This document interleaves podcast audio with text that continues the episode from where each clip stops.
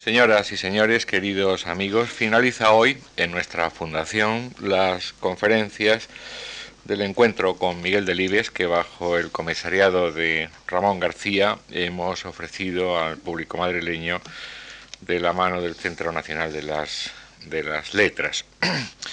y ocupa hoy nuestra tribuna, vuelve a ocuparla, en realidad, don Gregorio Salvador que nos va a hablar sobre las Américas de Delibes.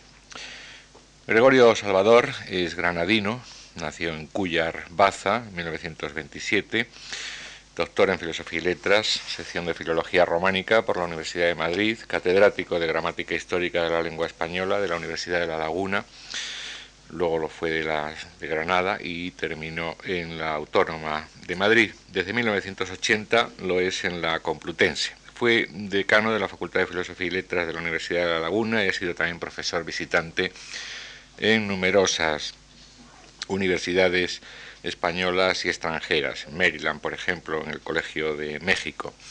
Es académico de número de la Real Academia Española de la Lengua desde 1987, dialectólogo, lexicólogo y crítico literario sus libros eh, son muy numerosos, citaremos por ejemplo Semántica y Lexicología del Español, Estudios Dialectológicos, Lengua Española y Lenguas de España, y el más reciente, todavía oliendo a imprenta, Política Lingüística y Sentido Común un bello título. Don Gregorio Salvador eh, ha colaborado numerosas veces con esta fundación, de cuya comisión asesora fue miembro entre 1989 y 1990, así que está en su casa y le doy otra vez, en nombre de todos los que aquí trabajamos, la bienvenida y a todos ustedes las gracias por acompañarnos. Muchas gracias. Primero, He de agradecer a Antonio Gallego estas palabras de bienvenida y efectivamente en esta casa sí me siento yo como en la mía.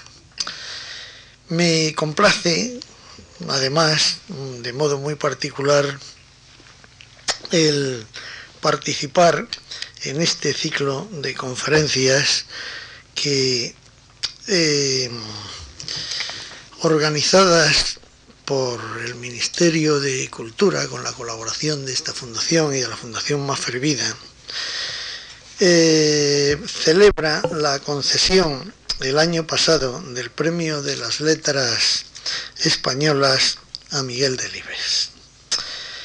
Es una nueva dimensión más viva que se le da al galardón, acercando el escritor premiado al público con esa eh, exposición que todos ustedes han visto ahí fuera y una serie de reflexiones y noticias sobre su vida y su arte que han ido teniendo ocasión de escuchar desde el día 12 de mayo. Eh, a las que yo voy a añadir hoy una disertación sobre un aspecto acaso marginal, desde luego un tanto olvidado, de la obra de nuestro autor, el de sus impresiones americanas. Miguel Delibes, castellano de Valladolid, tan honda y arraigadamente castellano en su perspectiva vital y en su creación literaria, como todos ustedes saben, fue dos veces a hacer las Américas, como tantos españoles de este y de otros siglos. No tan a la aventura, desde luego, como ellos solían ir, sino con estancia medida y regreso fijado, tres o cuatro meses en cada ocasión. La primera a Chile en 1955, la segunda a los Estados Unidos en 1964 no tan a la aventura, pero sí con ese inevitable espíritu aventurero, bien abiertos los ojos y el entendimiento alerta, con que cualquier español cruza el charco, el charco familiarmente para nosotros, que no la mar, para ir a encontrarse a sí mismo en ese continente que hace cinco siglos le desvelamos al mundo y que es, quierase o no, la prolongación natural de nuestra historia.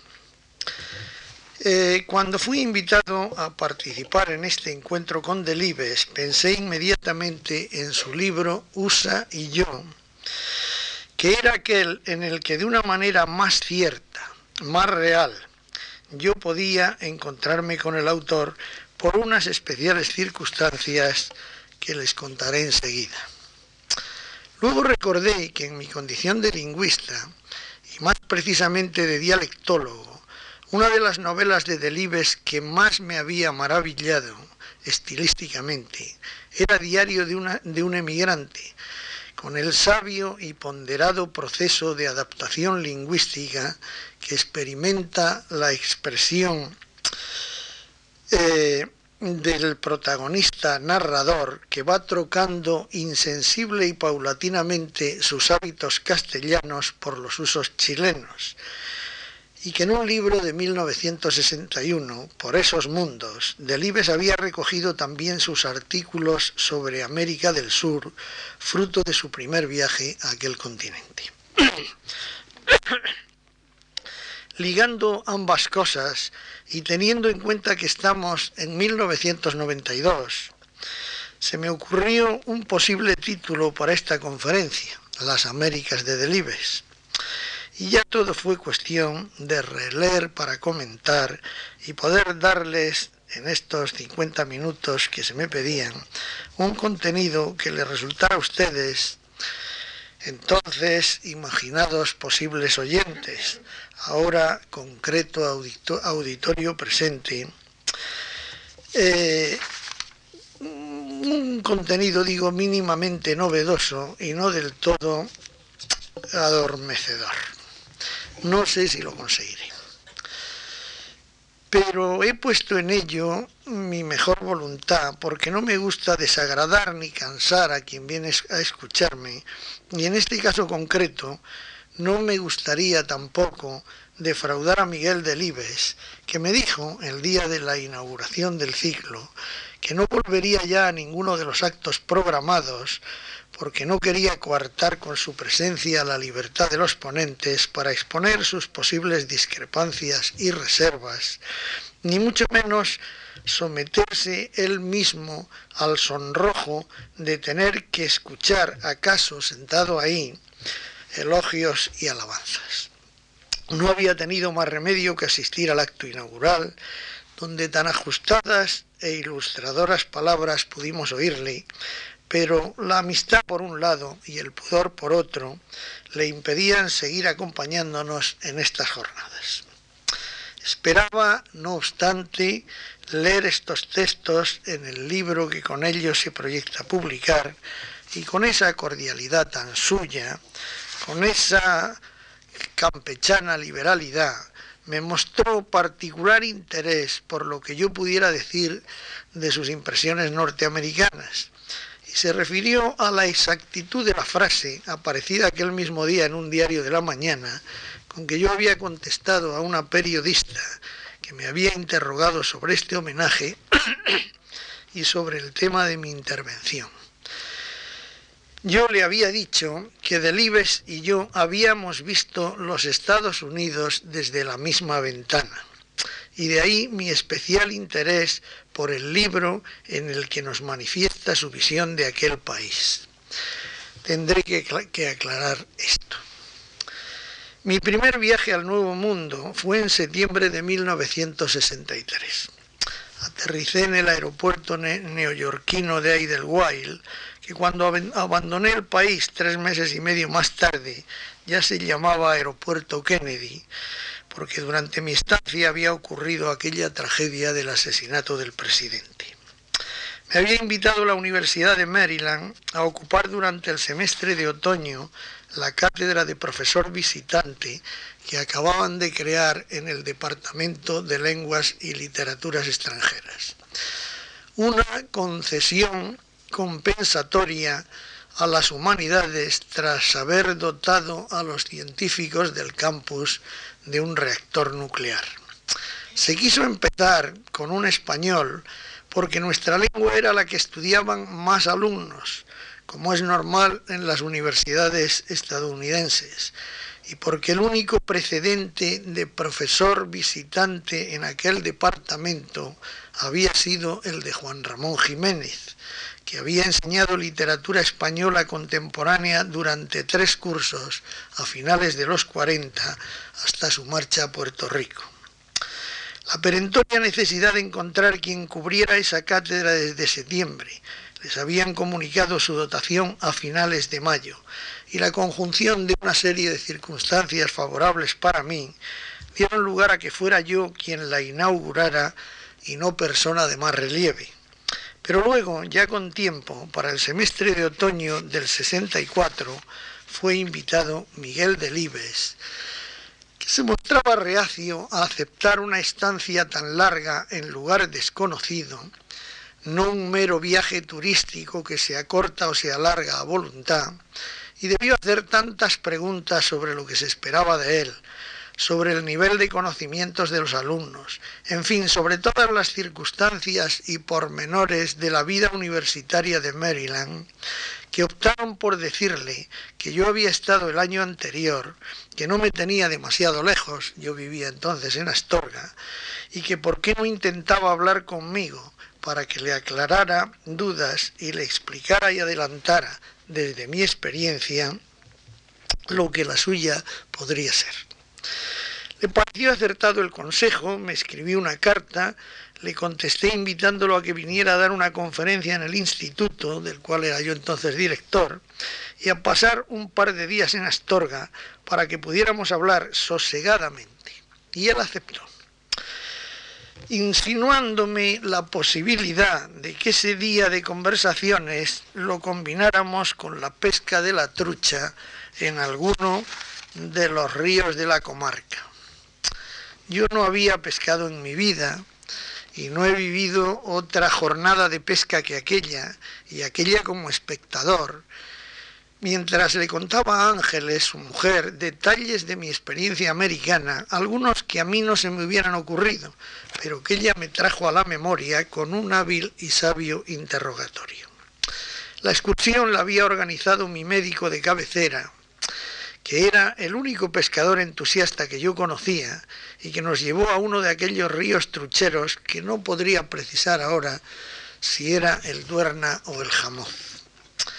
Allí comenzó mi amistad con Delibes, que dura ya 28 años, que se fue amasando luego con la compartida de nuestros comunes discípulos, compañeros y amigos de Maryland, y la casi exacta coincidencia de gran parte de nuestra peripecia americana. Cuando vino a Astorga ya había recibido Miguel, como yo el año anterior, una carta de Marion Ament, rogándole que le comunicara fecha y hora de su llegada a Washington para ir a esperarlo y ofreciéndole su propia casa para los primeros días de estancia, hasta que pudieran encontrar alojamiento adecuado. Se le hacía difícil a Miguel Delibes aceptarlo, pero yo le hablé de lo que había sido mi vida en aquella casa, porque primero yo y luego ellos, Miguel y Ángeles, no encontramos mejor alojamiento. Pues la convivencia con la familia Ament fue un maravilloso regalo añadido a nuestra estancia allí.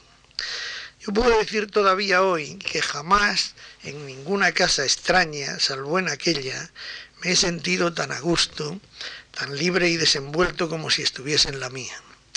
William Stelling Ament era un físico matemático de primera línea que rondó el premio Nobel por aquellos años y al cual el gobierno le pagaba, como apunta Delibes en su libro, tan solo por pensar, sin trabas burocráticas ni imposiciones horarias. Su mujer, Marion Ament, asistan profesor de español en la Universidad de Maryland, alumna nuestra de doctorado, una de las mujeres más inteligentes que yo haya conocido nunca, capaz de espolear en cada instante el pensamiento y la reflexión de su interlocutor y los cuatro hijos del matrimonio. La absoluta naturalidad en el trato, la sabia habilidad en las cuestiones prácticas para que uno no se sintiese en ningún momento huésped gravoso. La espontaneidad, la flexibilidad, el respeto a la libertad individual, la fluida comunicación, constituían ya para cualquiera todo un ejemplo de lo que es el arte de la convivencia, una primera lección para entender muchos de los aspectos positivos que aquel país ofrece a quien no lo contemple con, las dobles anteojeras del tópico estúpido o el prejuicio aprendido. Bueno, allí viví yo en el otoño de 1963 y un año más tarde el matrimonio de Libes. Yo volví aún otros tres meses en la primavera del 66 y me contaron muchas cosas de ellos, de las reacciones y los gustos de Miguel, de su perfecto entendimiento con los niños, que estaban encantados con él y no creo que nunca lo llegaran a estar conmigo.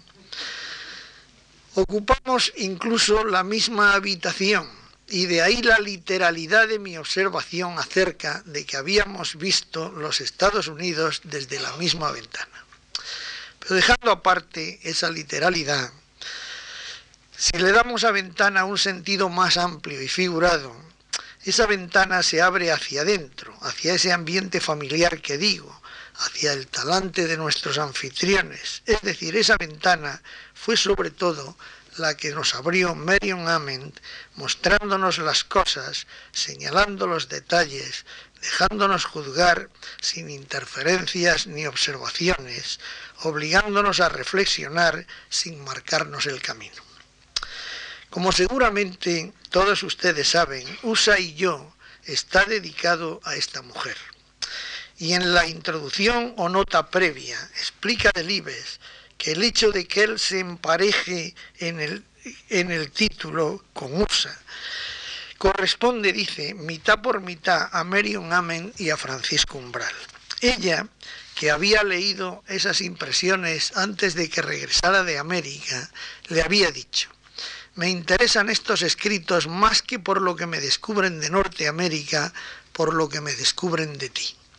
Y Umbral, en una carta, le decía que el choque de un castellano de pura cepa rural con el país más evolucionado y automático del mundo resultaba por demás regocijante y sabroso.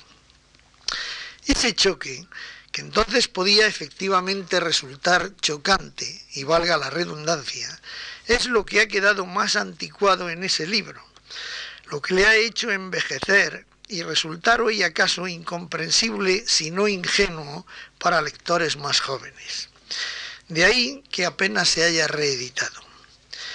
¿De qué se extraña este? Es posible que se pregunten ahora muchos, porque todas esas maravillas de la técnica y el desarrollo que hace 30 años nos podían admirar a él o a mí por lo desconocidas e insólitas, hoy son habituales, no digo en Madrid o Valladolid, sino en Astorga, Tordesillas o Villalón de Campos.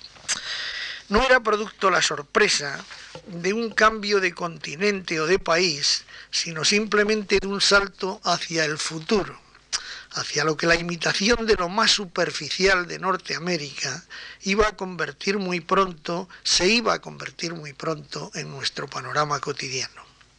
Delibes vio lo que, lo que aquel país le ofrecía a primera vista, con espíritu periodístico, y artículos de periódico fueron esos textos antes de reunirlos en volumen. Y ese género es efímero por su propia naturaleza.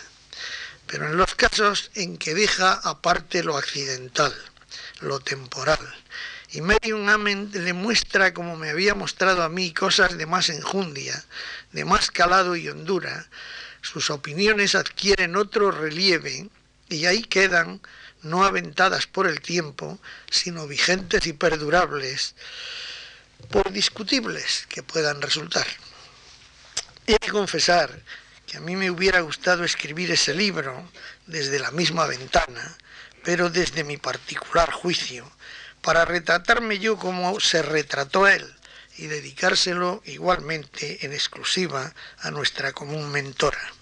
Escribir, desde luego, escribí desde luego mis impresiones en cartas familiares que he releído las últimas semanas después de tantos años con motivo de esta conferencia y algo me han enseñado también de mí mismo al tiempo que me servían de pauta para entender más ajustadamente las publicadas por nuestro autor. Él había estado ya nueve años antes en América, como digo, pero en la del sur, que yo tardé luego otros cuantos años en conocer. En el primer capítulo de su libro Por esos mundos dice, salir a descubrir América en 1955 constituye una empresa más que arriesgada, pretenciosa.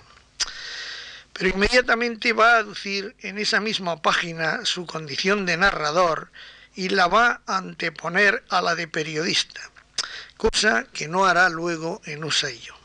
El móvil de un novelista es siempre la avidez, avidez por ver, por oír, por conocer, por ensanchar su campo de observación. Lo bueno del novelista, sigue, es que jamás pretende ahondar en los problemas que algunos hombres juzgan trascendental, trascendentales, verbigracia, la industria o la política. Lo bueno del novelista es que su intención no es ambiciosa, su objetivo lo constituyen simplemente los hombres y el paisaje. Lo demás apenas si cuenta. Lo bueno del novelista es la facilidad con que se despoja de todo prejuicio. Y añade, un viaje exige una mirada virgen, una conciencia sin deformar, quien viaja con la presunción de estar de vuelta de todo es un observador frustrado. Se precisan ojos de palurdo para sacarle a un viaje su rendimiento. Uno no marchó a América para descubrir nada, es decir, marchó a América a no descubrir nada y a descubrirlo todo, pero esencialmente marchó a América a constatar hechos. Los hechos son la manifestación del hombre en un paisaje determinado. En ese sentido, América, Sudamérica, sigue siendo un nuevo mundo para un europeo ahito de piedras y tradiciones seculares. Aquí acaba la cita de Delibes.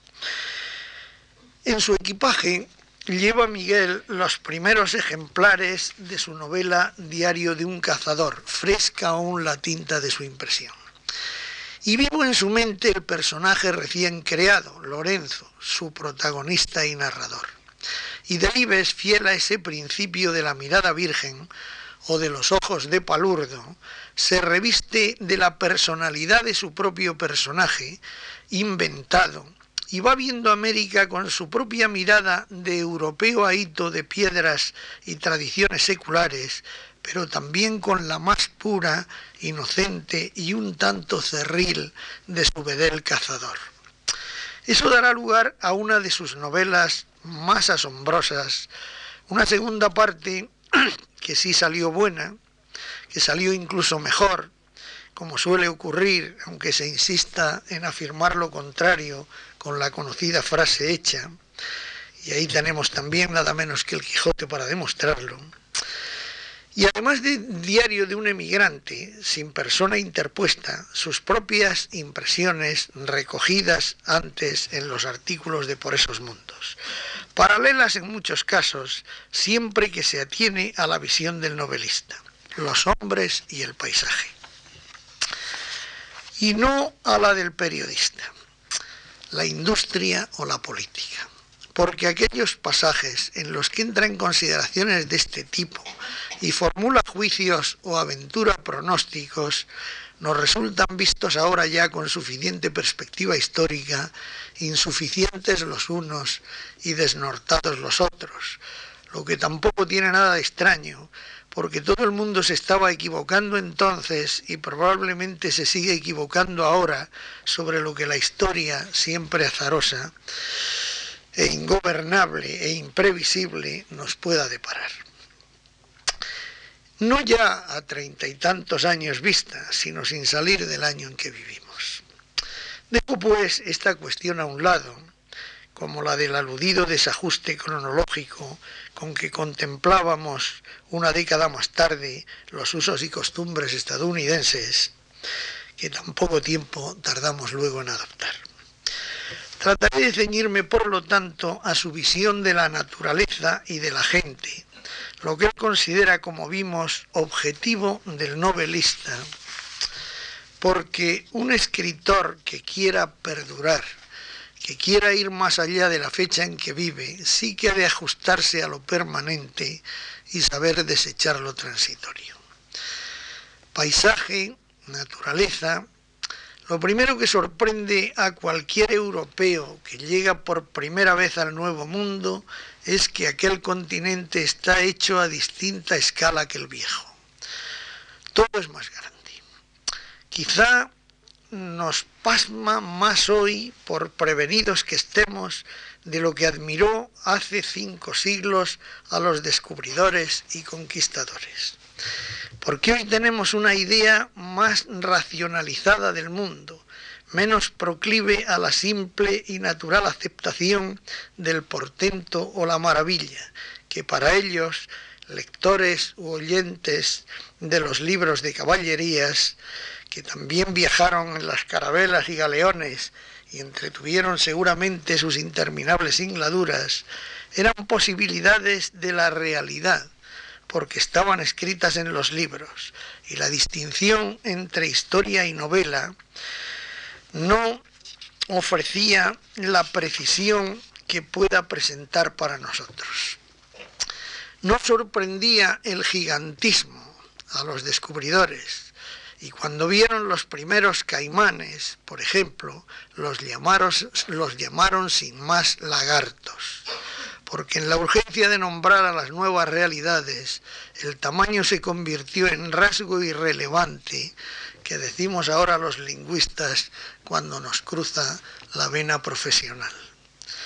La voz caribe caimán, que se trajo luego a Europa, porque aquí resultaba un poco fuerte establecer esa identidad, pero allí, en amplias zonas del español americano, se prefiere, se sigue prefiriendo lagarto.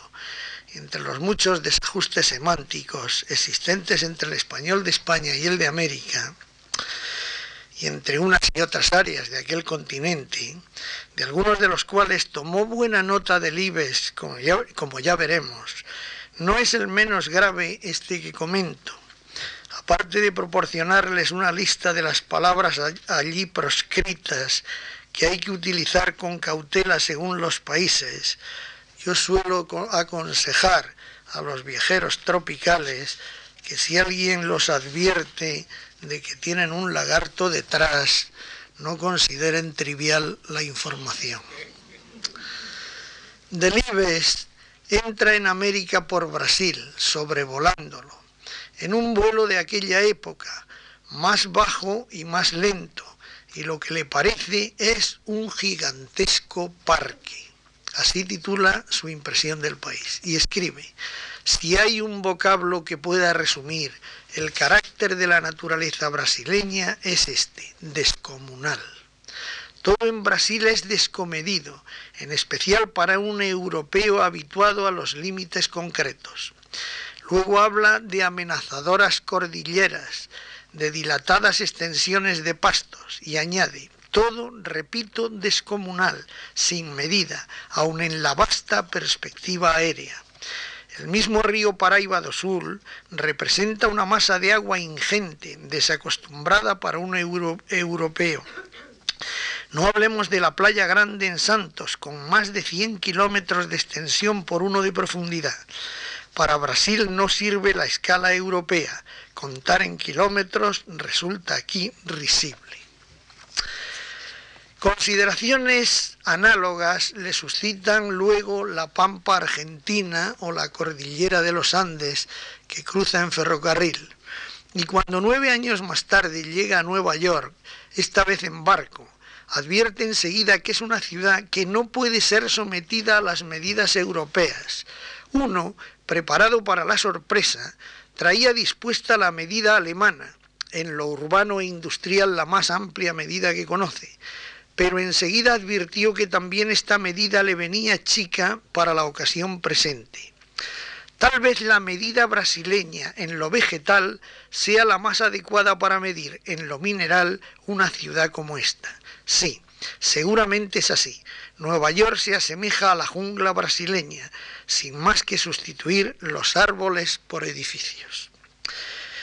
Y más adelante añade que es la impresión de sentirse insecto la que anonada al viajero, la tremenda sensación de impotencia e insignificancia lo que le agarrota, porque el caso es que en la ciudad erizada contra la claridad de la aurora existe una belleza innegable, la belleza de una geometría desmesurada, de unas formas colosales anárquicamente distribuidas.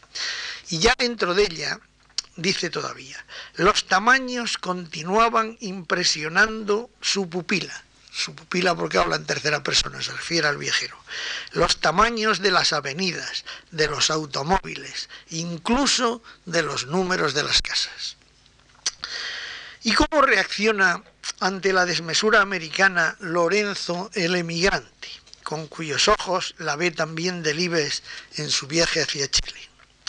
A Lorenzo lo hace llegar en un transatlántico italiano y en Río de Janeiro, que recorre en autocar, anota en su diario. Vengan rascacielos y una avenida que no se la salta un torero. Luego anduvimos por las afueras y todo es la selva. Las plantas le, le tragan a uno con autobús y todo. Yo me reía pensando en lo nuestro, pues los maíces y las patatas de España, en comparación con esto, cosa de broma. Y al día siguiente, en Santos, eh, en la playa a la que ya Delibes se había referido por esos mundos, escribe Lorenzo en su diario. Esto de Brasil es más grande que la voluntad del Señor. Nos llevaron a ver una playa que se pierde de vista. Al taxista no le entendía ni jota, pero le dije que la tal playa era más larga que un día sin pan. Y tres días después, aproximándose a la Argentina, escribe, mañana a la mañana en Buenos Aires, a lo que dicen ya no navegamos por el mar sino por el río de la Plata. Si esto es un río, yo soy un obispo. No te jiba, pero es que tiene uno cara de mamarse el dedo. Hace unos cuatro meses volé una tarde de Madrid a Bruselas con un muchacho belga de Gante, apenas veinteañero, que venía de hacer una excursión de diez semanas por América del Sur.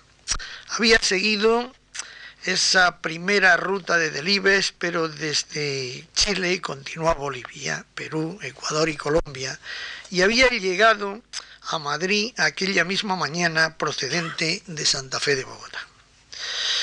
Solo había viajado antes a Holanda, Alemania y Francia y no había sido insensible a la enorme desproporción geográfica de ambos continentes.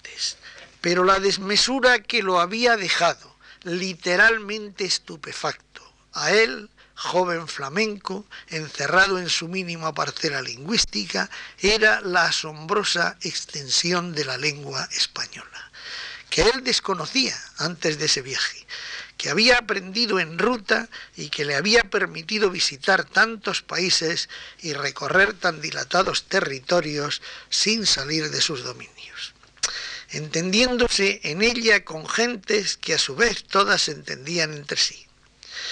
Me hicieron reflexionar el entusiasmo y las entusiasmadas manifestaciones de mi compañero de viaje, porque efectivamente en un continente colosal, construido a otra escala, donde todo era más grande cuando llegaron los europeos, lo único pequeño y atomizado eran las lenguas. Más de 4.000 se calcula que existían en 1492. Lo que tenía desarticulado al gigante, ignorantes sus pobladores unos de otros, babelizados, aislados por esas invisibles fronteras de la incomunicación. Creo que lo más importante que los europeos llevamos a América fue el regalo de esas dos, tres grandes lenguas generales que le dieron cohesión humana al nuevo mundo, Hoy es lingüísticamente, como es sabido, el continente con mucho más homogéneo, que articularon pueblos, etnias, razas y culturas, principalmente la nuestra, la de más amplia dimensión, eh, la de más amplia dimensión en América. Lenguas, español, inglés, portugués, que alcanzaron allá la natural escala de lo americano y desde esa grandeza han servido adecuadamente para interpretar el mundo nuevo, para hacerlo inteligible en su variedad y descomedimiento, para darnos de él visiones coincidentes en la expresión e integradoras de la diversidad. Le ruego que me disculpen este acaso excesivo excurso lingüístico que algo tiene de todos modos que ver con el tema de la conferencia. Los españoles no nos damos cuenta, si alguien no nos llama la atención sobre ello, de la dimensión americana de nuestra lengua, sino que nos parece natural.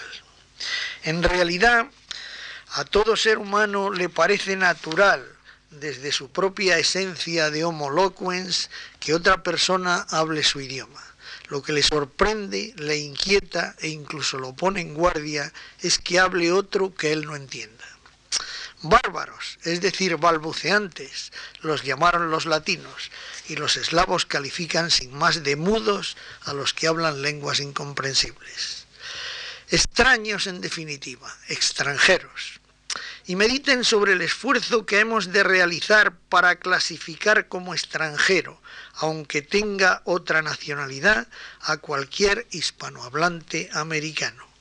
Llegar a la América española es llegar a otro continente, pero no es llegar al extranjero.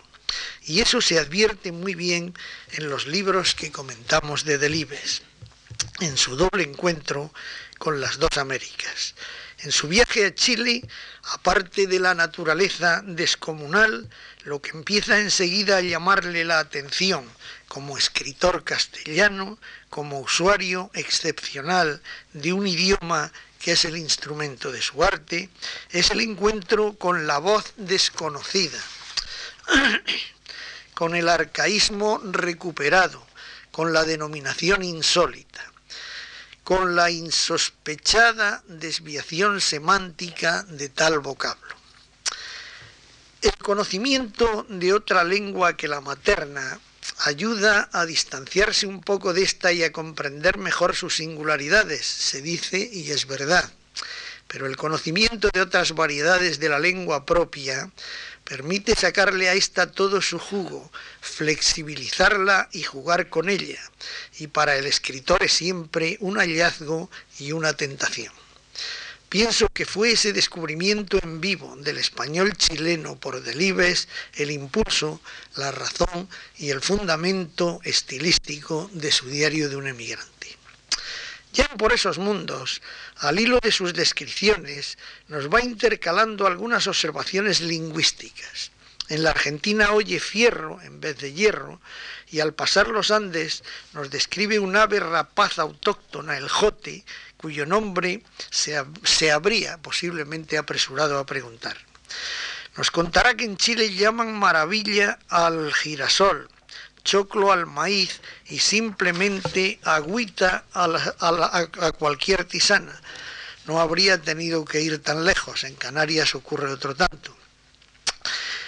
Eh, nos da, no da el equivalente de palta, porque por aquellos años no creo que hubiéramos visto ningún aguacate todavía en la meseta castellana. Concentra finalmente gran número de observaciones de este tipo en un capítulo apartado que titula muy gráficamente Un diccionario de goma y que concluye así. En resumidas cuentas, el chileno, como es de ley, habla el castellano y como es de ley, no se resigna a vivir entre los estrechos límites del diccionario de la lengua. Todavía se admirará de otros usos no propiamente léxicos, así del abundante empleo de diminutivos y más aún de los, y más aún de los tratamientos. Con los tratamientos, en ámbitos diferentes de la misma lengua, conviene andarse siempre con cuidado. Ahora mismo, a cuenta de la desaforada invasión del tuteo en las costumbres españolas, no son pocos los hispanohablantes ultramarinos que se sienten confusos y molestos. El usted del hijo al padre o a la madre todavía se practicaba por entonces en algunos lugares de España y no le choca al escritor, pero sí el de los padres a los hijos, aunque lo que subió de punto su asombro fue, escribe, cuando en una cacería mis compañeros chilenos empezaron a tratar de usted al perro. ¿Y qué ocurre paralelamente con Lorenzo, el protagonista de su novela?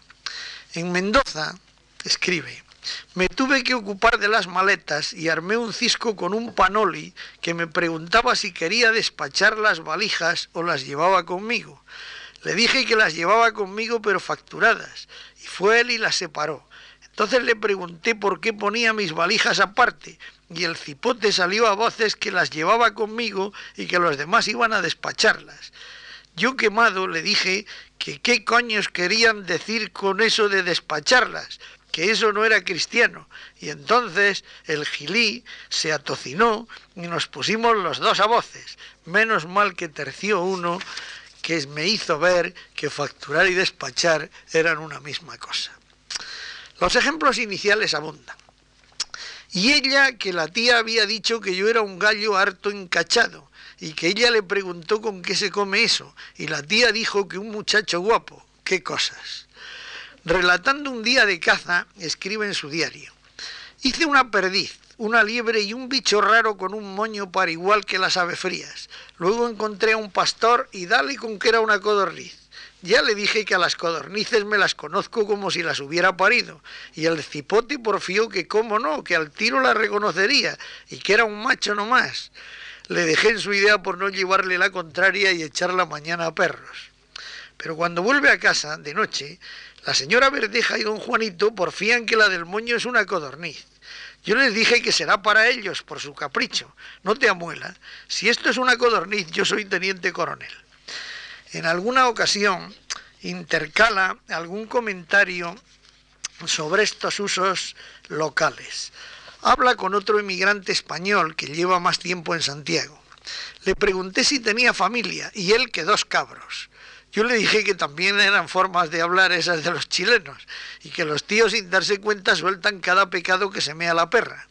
El hombre se reía las muelas y dijo que todo eso del lenguaje era una chorrada y a lo mejor se le toma en España por un deslenguado y, y, a, un chileno que hable como un libro a lo mejor se le toma en España por un deslenguado y a la recíproca.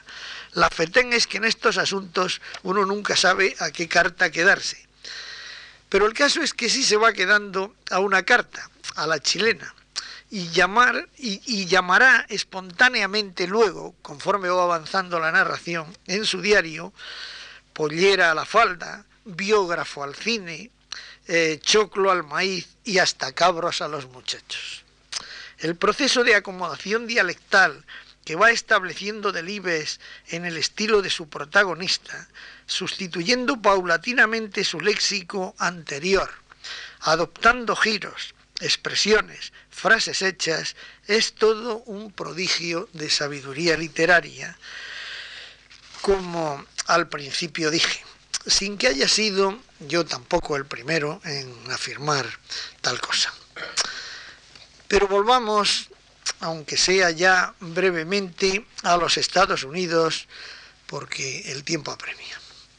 Si a la América española va uno con la lengua y se encuentra sobre todo en ella y en no pocos usos, maneras, costumbres y tradiciones, lleva aquellas tierras en su memoria histórica y halla enseguida la base común. A Norteamérica vamos con una memoria visual muy reciente, la de su cine, en el que el país se nos ha ido dando constantemente en todo el tiempo que alcanza nuestra edad. Llegar a los Estados Unidos fue en su día para mí como un reencuentro con muchas cosas conocidas, con muchos ambientes y modales que representaban, en cierto modo, una especie de nostalgia hacia el futuro, amasada en muchas horas de esa otra dimensión vital que desde la niñez y la adolescencia le habían ido proporcionando a uno las salas cinematográficas. El biógrafo, que dirían los chilenos. Pero no parece que ese fuera el caso de Miguel Delibes, que al comienzo del capítulo séptimo de su libro hace la siguiente para mí sorprendente aseveración. Quizás sea el yankee el cine más engañoso de nuestro tiempo, y digo esto porque raramente puede captarse un levísimo atisbo de lo que la vida norteamericana es a través de la pantalla. Lo mismo puede decirse en lo atañedero a sus paisajes y ambientes. Y tan esto es así que el viajero que arriba a Norteamérica por primera vez y observa en derredor se siente instantáneamente defraudado, estafado, miserablemente engañado. No ya tal vez en Nueva York, puesto que la idea de América que el cine nos ha comunicado es, aunque desvitaminizada y vagarosa, algo que, pueda, que puede relacionarse con la vida de Nueva York o Chicago, esto es, con la vida celular de esas colmenas disparatadas, donde el hombre es apenas algo más que una abeja, pero no con la vida americana en general. Escribe todo esto ya en Washington, algún tiempo después de su llegada, en casa de los Amen, en el 708 de la avenida Highland. Y ha llegado, ya a la conclusión de que la ciudad representativa de los Estados Unidos viene a ser un conjunto de casas con árboles. Y supone que ese ambiente verdadero de la vivienda unifamiliar, inserta en la naturaleza, rodeada de césped y de árboles, nos lo ha ocultado el cine que de allí nos venía. Desconozco la intensidad de la afición cinematográfica de Delibes ni qué películas americanas prefería, pero me temo que su elección había sido siempre limitada y parcial. Había visto policíacas neoyorquinas o de gángster de Chicago, porque si no resulta inexplicable, amén de absolutamente inexacta su afirmación. Un año antes, sobre la misma mesa en que él formulaba esa opinión, dos días después de mi llegada, le escribía yo a mi mujer tras hablarle de los miembros de la familia Ament lo siguiente. Con esto ya están esbozados los personajes. El escenario sí lo conocemos. Es esa casa de dos plantas y buhardilla, con porche, con tramo de escalera hasta la puerta de entrada, rodeada de árboles, de césped y de setos que tantas veces hemos visto en las películas americanas. Toda esta enorme, extendidísima ciudad de Washington es así, un bosque con casas. Le ruego que me disculpen la autocita, pero he querido testimoniar con ella mi principal y casi única discrepancia con Delibes en nuestra primera visión de los Estados Unidos. Consideraba yo hasta entonces realista en general el cine europeo y artificial e idealizado el yankee, como lo llama Delibes. Lo que ocurría simplemente es que la realidad europea principalmente la italiana, era semejante a la nuestra, mientras que la americana, por entonces, nos parecía tan fantástica que se nos antojaba irreal. Después siempre he pensado que el cine más puramente realista, sin exageraciones y sobre todo trascendido de simpatía hacia lo real, fue y ha sido siempre el americano, en todo momento. Uno de los pasajes más originales de Usa y yo es aquel en que Delibes nos cuenta su excursión a los condados de Lancaster y York, en Pensilvania, donde viven los Amish, ajenos al mundo tecnificado que tienen alrededor, con sus fidelidades bíblicas y sus costumbres patriarcales. Casi ningún extranjero conocía por entonces esa zona y esas gentes pero el matrimonio Ament solía reservar algún fin de semana para llevar a sus huéspedes hasta allí. Hace pocos años hubo una película de gran éxito, único testigo, que se desarrollaba entre ellos y en aquellos lugares. Ahora todo el mundo los conoce y me atrevo a decir desde mi experiencia viva que con exactitud y veracidad. vale la pena repasar el texto de Delibes tras haber visto esa cinta. En fin, las descripciones del campo donde Miguel siempre se siente a gusto, de, las inmensas extensiones cultivadas, de la proporcionada distribución de los bosques, de la maravillosa policromía del otoño washingtoniano, nos ofrecen páginas muy hermosas. La atinada observación y valoración de los pequeños detalles positivos en la organización y en la vida social, que no han envejecido como aquellos otros a que aludí al comienzo, desgraciadamente, porque esos no los hemos imitado. La inexistencia de bedeles universitarios, la absoluta confianza en la responsabilidad de los alumnos a la hora del examen y el deshonor que representa cualquier falta de este tipo. Eh, mm, los, los, niños vendedores de periódicos y el sentido del trabajo inculcado desde la infancia y otras muchas cosas en las que no me puedo detener ya. Un libro muy valioso todavía usa y yo, pese al tiempo transcurrido y las reservas al respecto que antes señalé. Sin la inmediatez del idioma, aquí no podíamos tener un personaje interpuesto para ofrecernos la versión desgarrada de esa otra América. Allí, en Delibes, predomina el periodista sobre el narrador.